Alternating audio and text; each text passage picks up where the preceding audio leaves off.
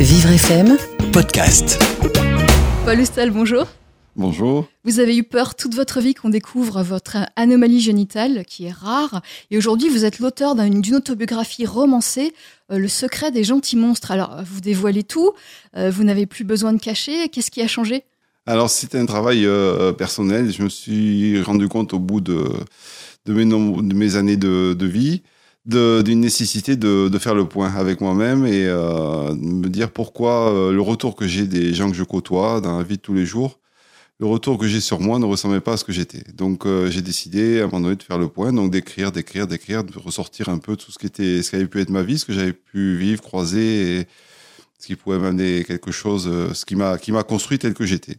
Pourquoi peut-être je me suis déguisé ainsi, pourquoi ce qui pour arriver à point où j'en étais, où j'ai une vie sociale installée, une vie familiale, et au bout du compte, euh, un fond de, on va dire, de déprime et de besoin de parler de moi, d'être reconnu pour ce que je suis. Donc j'ai écrit des, des, feuilles, des feuilles, je me suis retrouvé avec 500, euh, 600 pages, et puis de là, euh, de quoi construire peut-être un livre qui permettait d'amener quelque chose aux personnes qui avaient partagé les mêmes problèmes, les mêmes problématiques pour servir euh, d'exemple, pour mm. servir euh, de guide, en tout cas euh, pour témoigner, pour dire aux autres, vous n'êtes pas seul. J'ai aussi ce problème, j'ai aussi vécu ce que, ce que vous vivez. Alors pourquoi l'avoir intitulé Le secret des gentils monstres?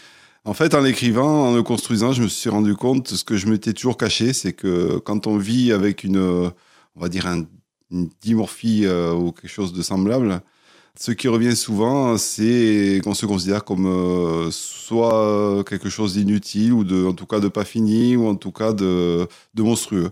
C'est souvent des termes qui reviennent dans ce que j'ai retrouvé comme autre témoignage de ces cas-là. Et puis au bout du compte, je voulais dire que en fait, euh, voilà, c'est un peu la conclusion. L'épilogue, hein, c'est que il et Louis sont toutes de belles personnes. Il faut pas avoir peur, on n'est pas monstrueux. Euh, il faut s'ouvrir aux autres, c'est ce qui est le plus difficile. Donc ça a été un travail effectivement difficile. Vous dites que j'ai eu peur. C'est vrai qu'au début, j'ai eu peur. Une fois que j'ai fini les papiers pour moi, d'écrire pour moi, la difficulté, ça a été de l'ouvrir aux autres. C'est se mettre à nu quand on n'a jamais pu se mettre à nu toute sa vie. Et euh, voilà, mais je dois dire que maintenant que c'est fait, je me sais le grand bon et je crois que ça m'a enlevé un grand poids. Mhm. Et j'espère que ça pourra aussi aider, peut-être. On espère, en tout cas, euh, c'est un beau témoignage.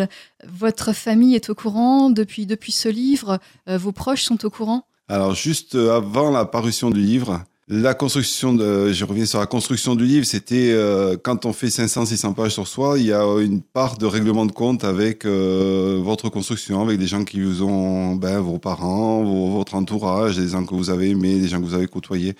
Et avant l'apparition du livre, dans le dernier manuscrit qui a été retenu, je l'ai amené à ma mère, puisque c'est une partie de la première partie du livre et l'enfance qui est traitée de, je pense, de façon un peu naïve, comme peut le ressentir un enfant j'avais mis des phrases qui pouvaient être un peu difficiles à vivre pour ma mère, je pense, puisque je crois qu'une mère ou un père fait tout pour aider en pensant que c'est le mieux.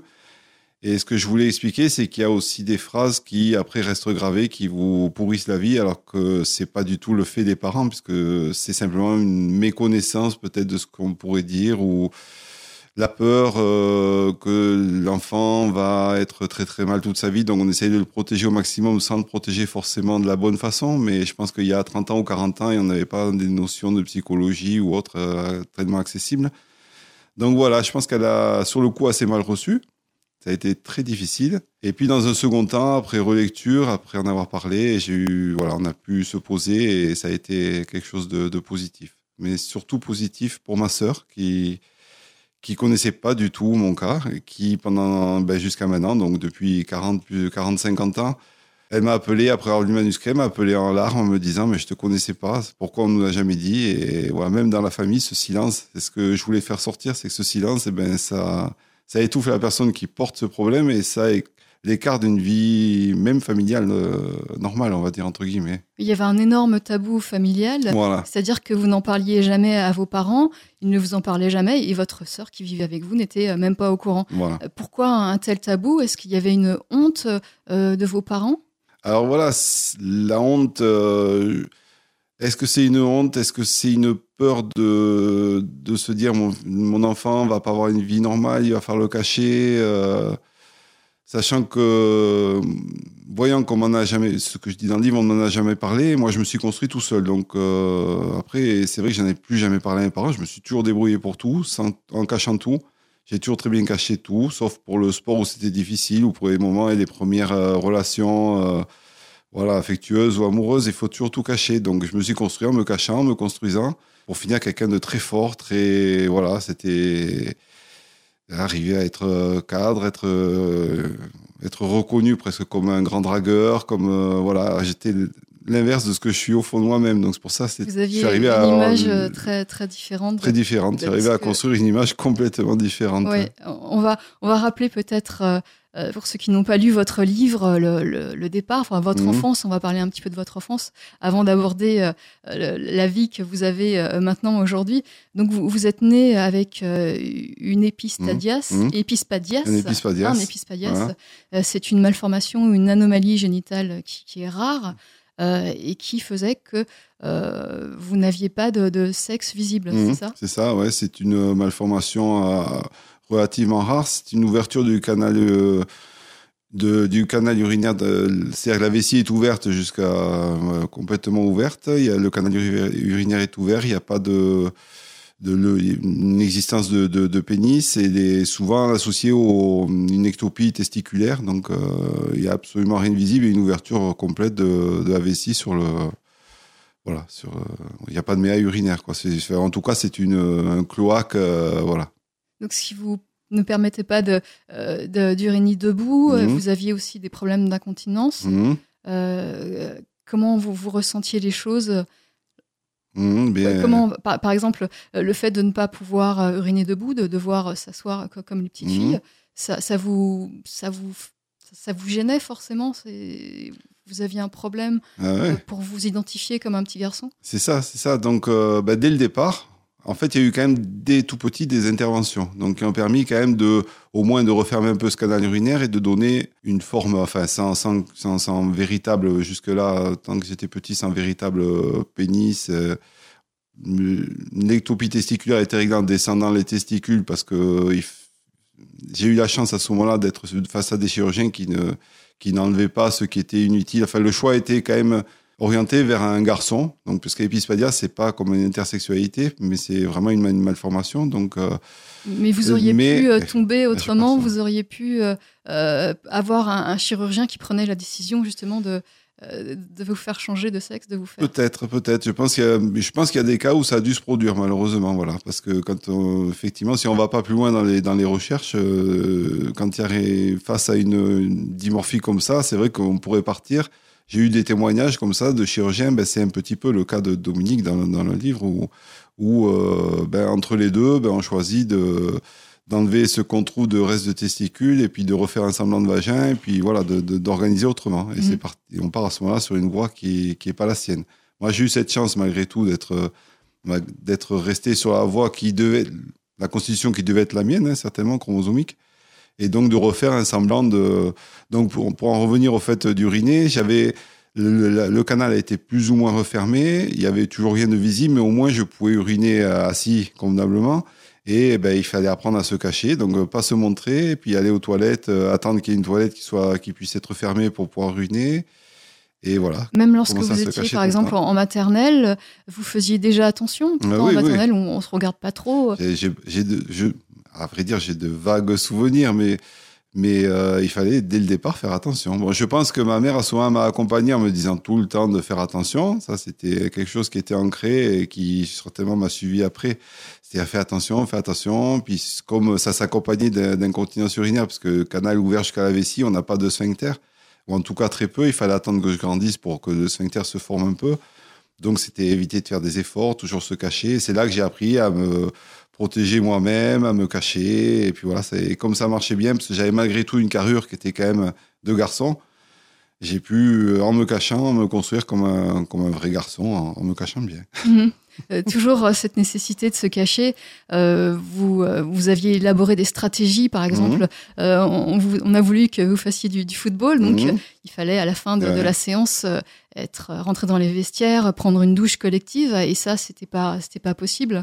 C'est terrible, ça. Ça, c'était, ça, c'était les, choses qui m'ont le plus marqué de l'enfance. Ça, c'est les visites médicales. J'ai toujours évité. Ça, j'ai toujours, je sais pas comment j'ai fait, si c'était j'ai fait, fait faire des mots par euh, ma mère ou, ou si j'ai évité. Enfin, mais par contre, le vestiaire, j'adorais le sport, mais euh, ça a été terrible. C'était un traumatisme. Ça, je me souviens dès qu'il a fallu rentrer dans un vestiaire, c'est de suite tout le monde à poil, tout le monde.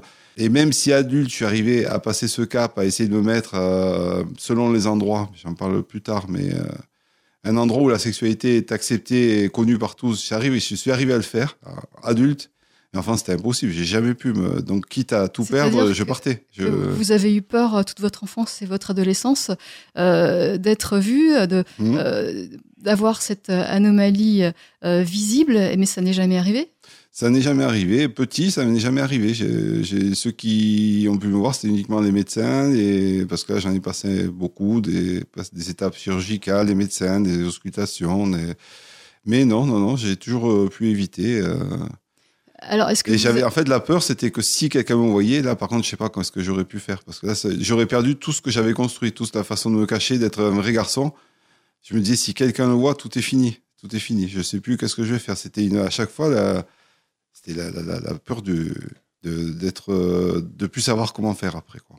Alors que peut-être euh, enfin j'imagine euh, vous, n'auriez pas eu de réaction hmm. peut-être une réaction de curiosité ou, ou, simplement une réaction sans conséquence exactement. c'est certainement ce qui se serait produit. Mais et ça je l'ai connu quand j'en parle donc effectivement dans le livre quand la bande de copains se réunit dans la cabane et donc, ça, c'est un souvenir aussi très fort où je ne sais pas comment ça s'est produit, mais on avait récupéré à l'époque un livre qu'on lisait entre amis, entre collègues, un, vieux lui, à l'époque, il n'était pas vieux, on l'avait bien volé.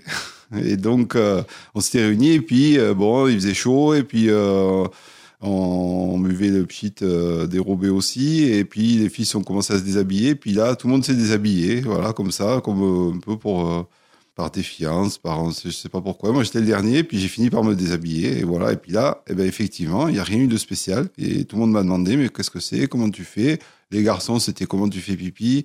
Les filles, pas trop, trop intéressées, s'intéressaient plutôt peut-être aux autres euh, copains. Euh, rien de spécial. Et puis tout s'est arrêté, on est rentré chez nous, puis plus jamais personne n'en a parlé. Effectivement, je me suis dit, c'est pas si grave que ça, quoi. En fin de compte, c'est quelques questions. Si tu arrives à en parler, à bien l'expliquer, ça a fait baisser une grosse part de pression. Ça a été la fin de l'enfance où vraiment je savais pas comment faire.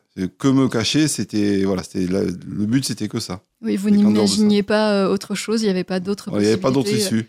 Euh, merci, euh, merci Paul Oustal. Alors vous êtes notre grand témoin bien dans sa tête aujourd'hui. Nous vous retrouvons dans un instant pour évoquer le reste de votre vie sur Vivre FM.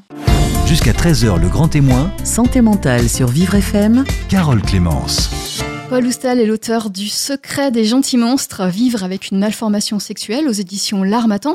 Il nous explique son parcours, un parcours euh, particulier puisqu'il a, il a dû se cacher, euh, il s'est senti obligé de se cacher toute son enfance, euh, cacher cette anomalie avec une construction, une construction centrée sur le fait d'avoir une personnalité différente de sa, vraie personnalité, une identité euh, euh, différente.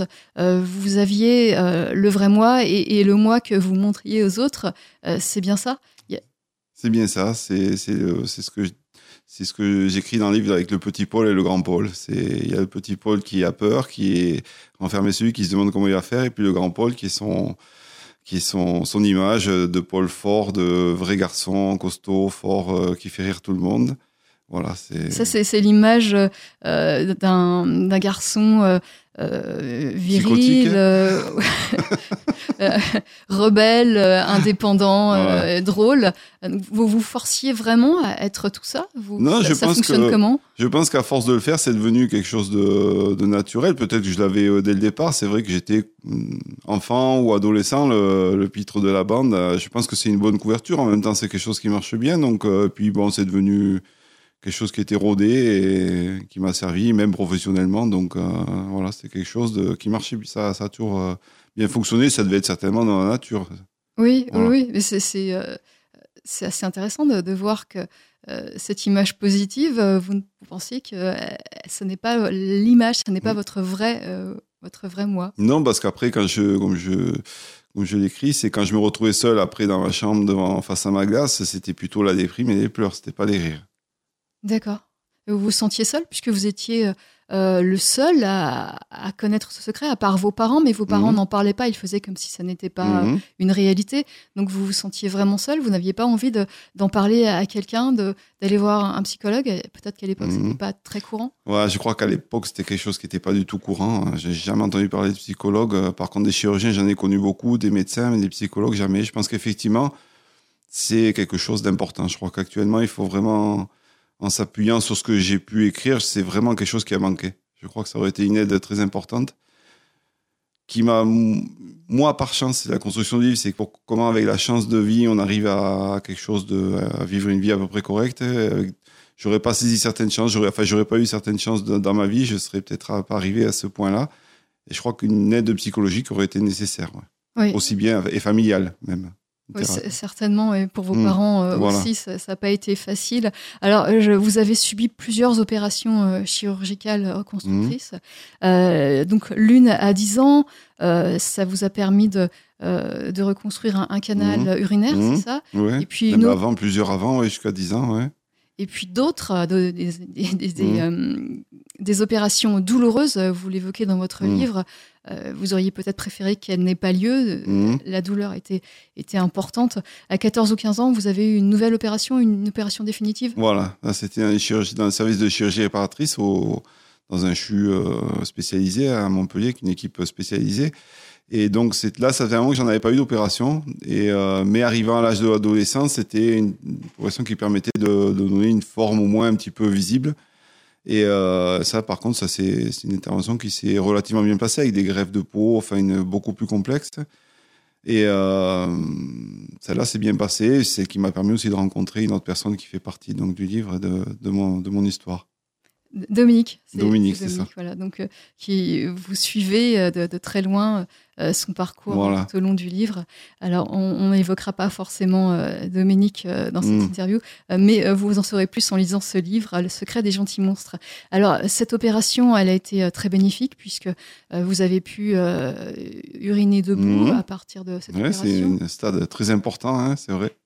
Et puis, euh, vous aviez, euh, vous dites dans le livre que vous avez un, vrai pénis à ce moment-là. Voilà, c'est, on va dire un vrai pénis. Disons qu'au moins ça prend une forme qui ressemble à un pénis. Voilà, c'est, euh, je pense que ça rentre plutôt dans la catégorie des micro-pénis, mais voilà, une forme quand même avec un pénis, deux testicules, quelque chose qui est, voilà, qui, se rapproche, on va dire, de la normale et qui fait que quand je me regarde dans un miroir, j'ai pas forcément envie de pleurer maintenant, mais au moins de me dire, voilà, je ressemble quand même, quand même à un garçon. Voilà. Donc à partir de là, vous vous sentez euh, beaucoup mieux, vous vous sentez beaucoup plus fort, euh, mais il y a toujours cette idée que je suis différent, et ça reste quand même ancré. Ça, ça reste quand même malgré tout toujours ancré. Et, euh, et je sais que voilà, jusqu'à jusqu'à l'écrire sur des sur des jusqu'à l'écrire dans des sur sur un sur un papier, enfin jusqu'à le retranscrire en j'allais dire sur dans mes premiers manuscrits c'est quelque chose qui m'a toujours euh, hanté, c'est que je suis de toute façon différent, je serai jamais comme un autre, je ne pourrai jamais avoir une vie d'homme normal comme mes copains, comme mes amis, comme euh, voilà, je, je, je, partage leur vie, mais je suis obligé de me cacher quand même, de me déguiser toujours, parce que j'arriverai jamais à avoir ni d'amis, ni d'enfants, ni de et que j'arriverai à, me montrer comme un garçon en rigolant, en faisant le couillon avec les autres. Voilà, c'était ma vie, c'était ça. En adolescent, ça se, ça se limitait à ça. Vous n'imaginiez pas pouvoir avoir un couple un jour et un enfant parce que vous aviez un pénis différent, totalement différent. Euh, vous étiez, vous pensiez être stérile à l'époque En plus, oui, voilà, pour moi, c'était un ensemble. C'est quand on parlait de monstre, c'était quelque chose de monstrueux et que de toute façon, je ferais jamais rien avec ça. Voilà. D'accord. C'était pour moi, c'était réglé. C'était donc définitif. la seule chose que j'avais à faire, c'était de me cacher pour, pour faire semblant d'être un vrai garçon. Et, alors, vous avez, euh, vous avez évolué, vous avez grandi, et euh, vers, vers 16 ans environ, mhm. vous avez découvert que euh, vous pouviez avoir une érection. Voilà, c'est ça. Donc, vous étiez, vous étiez beaucoup plus identique aux voilà. autres. Il y a eu le, passage en détaillant, en suivant la chronologie, effectivement, la première découverte, c'est la masturbation, hein, puisque donc ça, je pense qu'à un moment donné, on arrive par hasard à se rendre compte que la masturbation, c'est quelque chose qui existe et qu'on peut avoir une, une, une érection, oui, qui est quand même, qui reste minime mais qui existe, une, voilà, une, une jouissance. Et ça, c'est quelque chose que quand je l'ai découvert, je me ça m'a ça a rendu ma relation beaucoup plus sexuée. Parce que j'ai rentré dans là, j'avais, je me disais, je peux avoir une vie, une vie, ma vie sexuelle existe. Est-ce que maintenant elle pourra exister dans une relation avec quelqu'un d'autre? Et, et avant... le premier pas. Pardon. pas de souci. Avant cette, cette première, euh, cette première euh, érection, mmh. euh, vous pensiez que vous n'aviez pas d'attirance particulière pour le genre féminin? Vous n'aviez pas d'intérêt particulier? Disons que j'avais, j'avais j'ai toujours eu des, copains et des copines, mais il n'y avait pas le côté sexué dans la relation. C'était des copains, des copines pour rigoler, pour, c'était vraiment, ça, ça n'allait jamais plus loin. Je cherchais pas à ce que ça aille plus loin. J'étais, on était plutôt attirés, bien sûr, quand c'était avec, ben, comme euh, quand j'étais, on était jeunes avec la bande de copains à la cabane, on, on allait voler des lui, des playboys. Donc c'est vrai qu'il y avait une attirance visuelle et puis une excitation à voilà à voir, mais c'était aussi le côté de l'interdit. Mais après dans la vie, dans la vie avec les copains, c'était pas, ça se limitait à ça parce que je me disais je peux pas aller plus loin de toute façon. Et, vous avez découvert que, ce c'était pas le cas. voilà. Vous avez euh, pratiqué l'onanisme, c'était euh, euh, peut-être même un, assez, assez ah, courant. Voilà, ouais, ouais, bah, dès que ça a été, dès que je me suis rendu compte que c'était possible, après ça a été, voilà, ça a été quotidien et quelque chose qui me libérait justement de cette, cette, cette pression que j'avais en moi, sachant que j'aurais pas d'autre moyen de, de me libérer de de cette sexualité tronquée, on va dire, et je la vivais tout seul, tout seul, et puis ça se passait très très bien. J'étais très bien, très content de ça. Parce que vous aviez euh, euh, une quasi impossibilité de, pénétration. Oui, parce que c'est quand je dis érection, c'était euh, c'est une érection, c'était c'est un pénis qui qui est qui est, qui est enfoui dans dans, dans les, les, bourses qui sont à peine sorties. Donc la dernière intervention l'a fait ressortir un petit peu, mais ça reste quand même de l'ordre de quelques centimètres. Donc c'est c'est ça paraissait impossible d'avoir une quelconque euh, pénétration ou quoi que ce soit. Mmh. Et ce, cette masturbation euh, solitaire, donc, euh, ça ne vous suffisait pas? Ça vous suffisait? Vous, vous aviez envie de, de plus d'un rapport intime, de, de coït avec une femme? C'était bien là où la difficulté, c'est quand l'adolescence arrive, qu'on a des amis qui deviennent un peu plus proches, ben on se dit maintenant qu'est-ce qu'on va faire? J'aimerais bien justement connaître le plaisir d'aller plus loin, mais euh, je me disais, sinon, ça sera jamais possible. Donc, je vais encore continuer à me cacher, quitte à avoir des premières expériences avec des premiers baisers, et puis euh, dès qu'on risque d'aller plus loin, ben, c'est tout laisser tomber, tout arrêter. Et voilà, et puis se dire, ben voilà, ça, on n'ira jamais plus loin, il faut que je me limite à la, voilà, euh, la masturbation, et puis il y a des, amis ou des collègues, puis ça s'arrêtera là. Mhm. Vous avez quand même euh, certains, certains émois, vous, vous mhm. rencontrez une, jeune fille et vous avez euh, des, caresses intimes. alors malheureusement, la, peur revient au, moment où, elle pourrait découvrir votre sexe, mhm. et, là, vous, vous paniquez. C'est la grande panique, c'est c'est le, le, trou noir, c'est d'un coup se dire, je suis arrivé jusque-là, c'est magnifique, hein, c'est c'est vrai que c'est des caresses, je trouve qu'il n'y a rien de plus beau que l'échange qu'on peut avoir entre deux, corps, quel qu'il soit, et, euh, arriver au stade euh, ultime des caresses euh, avec une personne avec qui on n'a pas discuté avant, qui n'est pas au courant de votre situation. En plus, on est adolescent, on est, je savais pas comment dire, j'ai j'ai pas pu le dire. Et puis la seule chose, c'était fuir, quoi. De nouveau, fuir, se, se recacher, se rhabiller, puis de dire, ben non, ben c'est, c'est que j'ai pas pu, voilà, c'est, et puis arrêter la relation. Voilà, jamais aller plus loin. Et vous avez fui euh, toutes les, autres possibilités qui se sont offertes à vous. Parce que vous, vous n'envisagiez pas de, euh, de, le dire, euh, de le dire à une femme. C'est ça. Toute cette question, est-ce qu'elle va, elle va comprendre Est-ce qu'elle va rire de moi C'est Est-ce qu'elle va se moquer Est-ce qu'elle va le répéter? En fait, c'est exactement ça. C'est cette phrase qui revient sans cesse à ce moment-là de, de, de, ma mère, qui l'a dit, comme je dis au début, certainement sans, sans, sans penser à à ce que ça allait produire. Mais c'est quand elle me dit, euh, tu sais, si quand j'étais jeune, encore tout après une des les premières interventions vers la dizaine d'années, si une fille un jour te voit et rigole de toi, c'est que c'est une méchante, c'est que c'est une méchante. Et, et quand elle me l'a dit, moi je pensais, j'avais pas du tout de pensée à, j'avais pas du tout de pensée ni de sexualité ni de fille, mais par contre ce qui est resté, c'est que toutes les filles vont rire de moi. Et toute ma vie, j'ai eu ça. Et dès que je, même en arrivant au point où on arrivait à, donc, avec cette, cette, ces Christelles, des, des, caresses intimes qui vont très loin. On était vraiment, c'était fabuleux. C'est les premières, en plus, c'est une découverte des corps. Et dès qu'on arrive à, à, la découverte du mien, c'est impossible. Elle va rire de moi. Donc vite, vite, je m'en vais et puis c'est fini. J'arrive pas, j'arrivais pas à dépasser ce cap-là. Mais finalement, vous avez eu une compagne, euh, vous avez connu l'amour. Euh, on en parle dans quelques instants mm. avec notre invité Paul Oustal, euh, l'invité de Grand Témoin, bien dans sa tête sur Vivre FM. Jusqu'à 13h, le Grand Témoin, santé mentale sur Vivre FM, Carole Clémence. Paul Oustal est l'auteur du Secret des gentils monstres, Vivre avec une malformation sexuelle aux éditions L'Armatan, un livre qui s'adresse à, tous ceux et à toutes euh, celles qui, ont une dimorphie sexuelle et à leurs proches, leur famille.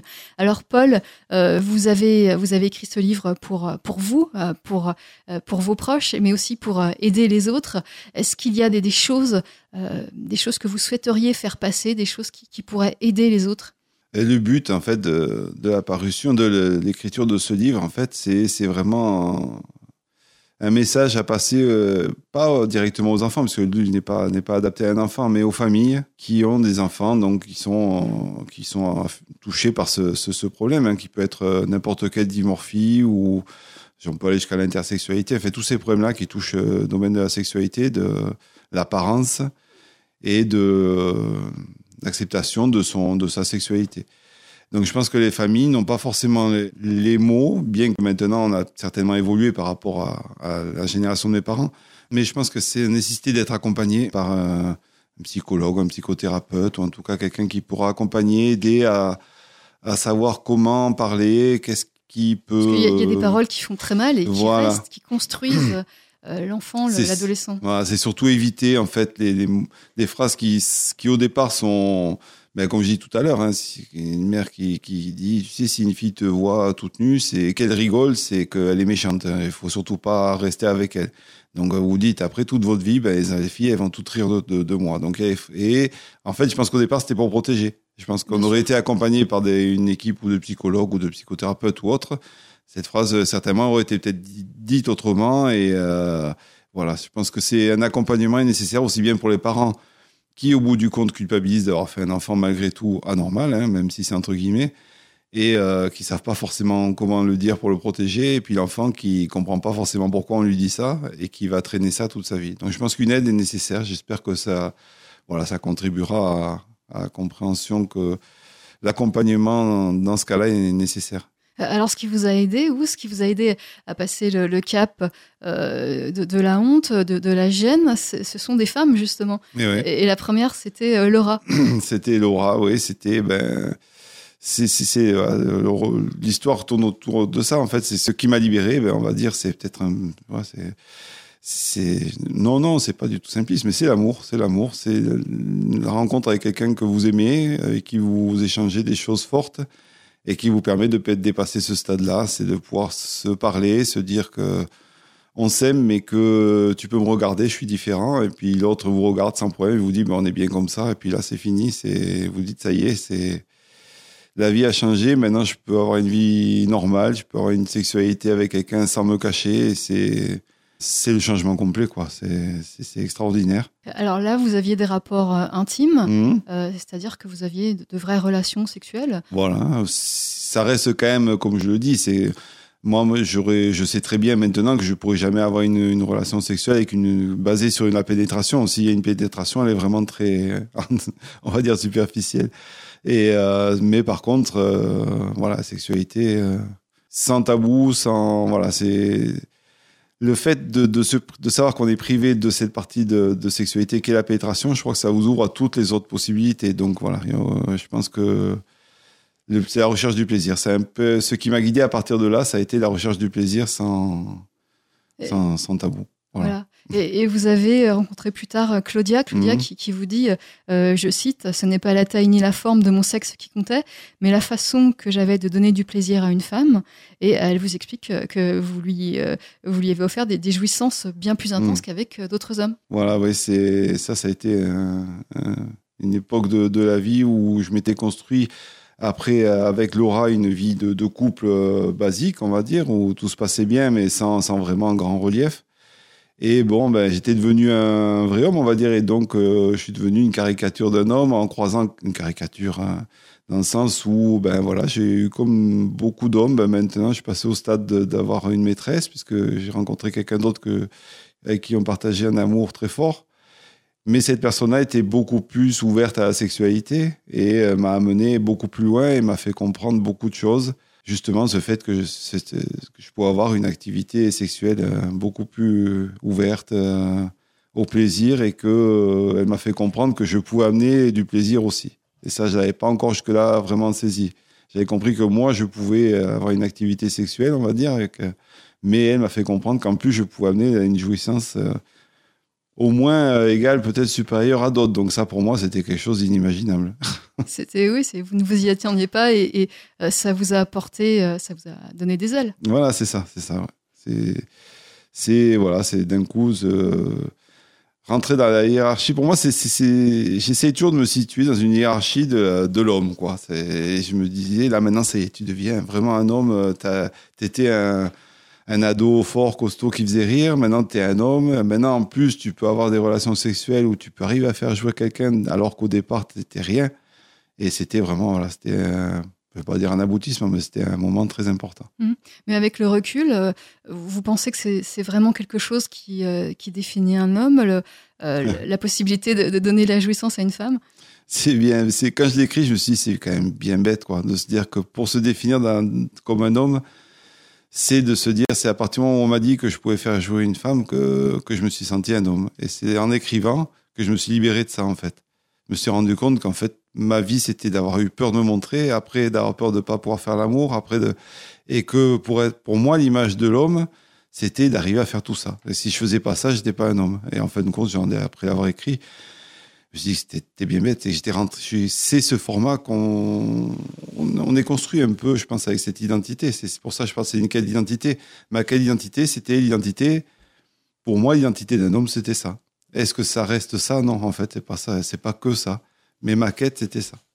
Oui, une fois que, euh, lorsque vous n'étiez pas euh, en mesure justement de, faire, d'apporter la jouissance, d'avoir une mmh. relation sexuelle satisfaisante, vous, vous considériez que, vous n'étiez pas un homme, un homme parfait. Mmh. Et, une fois que vous l'avez eu, ça vous a libéré. Mais maintenant, vous réalisez que c'était pas l'important, c'était peut-être pas le, ce qui est essentiel, ce qui mmh. définit un, un homme, un vrai homme. Bien sûr, oui, c'est c'est d'ailleurs maintenant l'aboutissement avec euh, donc après ces, deux donc euh, deux histoires d'amour. Maintenant, je vis avec euh, ma femme et on vit une vie tout à fait, je pense en tout cas équilibrée, amoureuse. Donc, dans laquelle on n'en a pas parlé, mais excusez-moi, je suis allé peut-être un petit peu plus vite et où cet équilibre, maintenant j'ai trouvé, où j'ai plus besoin de prouver que je suis un homme, où on a une vie amoureuse et comme je le dis, maintenant, je j'ai même plus à prouver euh, que je peux essayer de pénétrer une femme, que je peux. Non, c'est des échanges de, caresses, de. Euh, voilà, je pense que j'ai même accepté maintenant que ma relation euh, physique, on va dire amoureuse, se ressemble plus à une relation de féminine, on va dire, mais peu importe. Maintenant, j'ai même plus ça dans la tête. L'important, c'est voilà, d'être bien avec quelqu'un, d'échanger des, voilà de s'apporter du plaisir d'être voilà c'est c'est un peu bateau peut-être ce que je vais dire mais c'est tout simple c'est tout simple et plus essayer de ressembler à un homme idéal ou à, l'image qu'on peut avoir d'un homme mhm.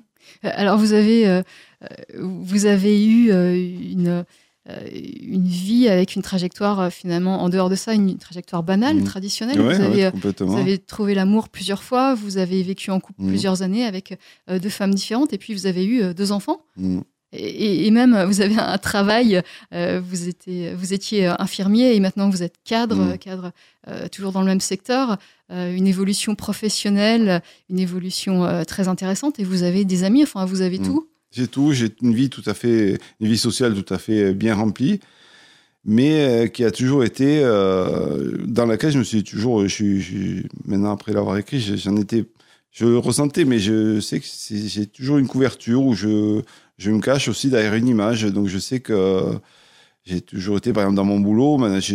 être cadre, c'était parce que j'ai suivi le, parcours de mon père, qui a aussi passé plein de concours pour arriver. Donc je sais que j'ai suivi cette voie-là. inconsciemment et qu'au bout du compte, euh, on me voit comme quelqu'un de très fort. Chaque fois, enfin, tous les DRH que j'ai eu me disent vous avez les épaules larges, vous pouvez faire ce que vous voulez.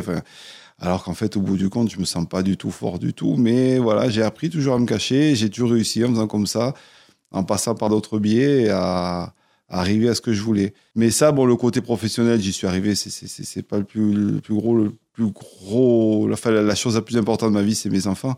Et c'est vrai que j'en ai pas parlé jusque-là, mais euh, avoir mon premier fils, donc euh, Loïc, ça a été pour moi c'était un cadeau du ciel parce que vous partez d'une vie où vous pensez que vous êtes un monstre enfant, que vous pourrez jamais rien faire, que vous n'allez pas avoir d'amis, que vous ne pourrez pas avoir de femme et surtout pas d'enfant.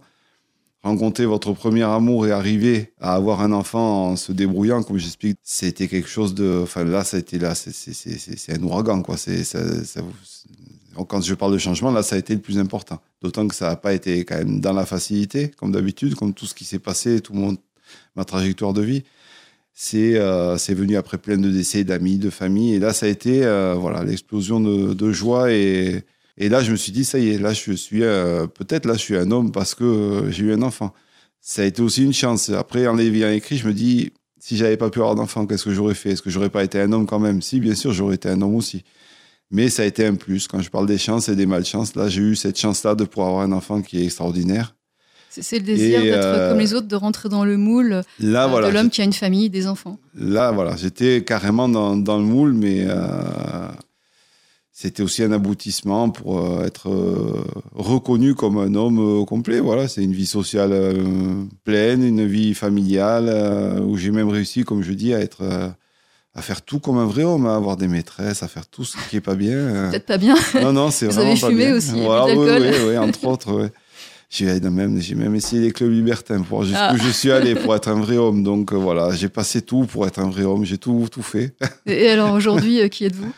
Et maintenant, ben maintenant, je suis, je suis soulagé de tout ça. Je peux dire qu'après avoir écrit ce, ce livre, c'est, j'ai, c'est une introspection, c'est revenir sur tout ça, c'est se dire qu'on a, on je me suis forcé à me construire par rapport à l'image que j'avais de l'homme qu'on m'avait donné et je voulais ressembler à ça. J'y suis arrivé, non sans mal, non sans faire du mal certainement des fois. Ça m'a permis par contre d'avoir, euh, de rencontrer l'amour. C'est l'amour qui m'a, qui m'a amené à, arriver au bout de, je sais pas au bout de ma vie j'espère, mais au bout de cette histoire de façon heureuse et d'avoir deux enfants, donc Loïc et Ezio. Et Ezio. Ezio. je, suis, je suis troublé parce qu'Ezio aussi, ça a été un grand cadeau de la vie. Parce que, oui, par contre, dans l'histoire, on n'a pas parlé par rapport à Giulia, c'est que c'est quand même une histoire qui est assez extraordinaire. C'est que, donc, ça a été mon deuxième grand amour. Donc, maintenant, on est mariés depuis quelques temps. Et c'est de découvrir, après lui avoir fait, lui expliquer ma, donc, ma constitution, au niveau sexuel, au niveau amitié, il n'y a eu aucun souci. Mais c'est donc au moment d'essayer d'avoir un enfant, c'est de se rendre compte qu'elle était affublée d'un même problème, qu'il ne se voyait pas parce que c'était une femme et qui avait une, utérus unicorne et euh, une seule trompe. Donc euh, normalement, très difficile d'avoir une, une, fécondation et surtout d'avoir une grossesse. Donc comme quoi les vies des fois, euh, quand on dit... Et vous y êtes parvenu Et on est parvenu quand même, voilà, avec Ezio qui est aussi un grand cadeau et qui est magnifique aussi. Et donc pour les deux le livre était adressé à eux aussi. Bon, je me suis dit, il faut quand même à un moment donné qu'ils connaissent leur père, parce que je crois qu'ils ne connaissaient pas cette histoire. Et donc, ils l'ont appris avec ce livre et, euh, et, les retours ont été, euh, été positifs. Ah, c'était, Ça a été extraordinaire, plein d'émotions et vraiment, ça m'a, ça m'a touché. Je pense qu'eux étaient touchés et, les retours, ça a été vraiment un remerciement de leur avoir dit, euh, de leur avoir expliqué tout ça. Et ça a été plein d'émotions et des retrouvailles. Voilà, des, quelque chose de très fort. On espère que, beaucoup d'autres personnes liront votre livre, Le secret des gentils monstres, aux éditions L'Armatan, un livre qui, euh, qui donne des conseils, en tout cas qui donne une mm. vision euh, de ce que peut être la vie d'une personne avec euh, une dimorphie sexuelle. Merci Paul Houstan. Merci à vous.